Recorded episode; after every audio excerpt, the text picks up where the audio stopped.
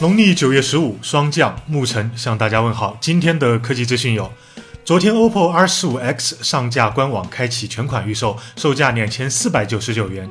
骁龙祖传六六零加六点四寸水滴屏，六加一百二十八 G 存储，前置两千五百万，后置一千六百万加两百万像素，搭载屏下指纹。十一月一号正式开卖。这个价格不买小米八，不买 OPPO K 一，我是不是傻？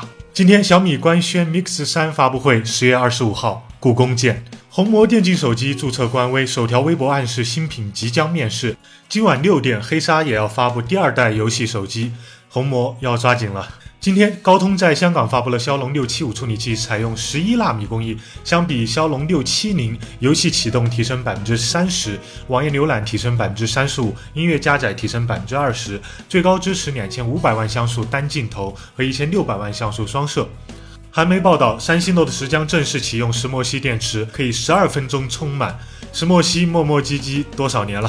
手机的持久问题，明年真的会阶段性解决吗？觉得视频还不错的话，欢迎点击订阅关注我们。你还可以添加公众号 v 入投票留言上墙，掌握最新科技动态。极简又拉风，每天一分钟。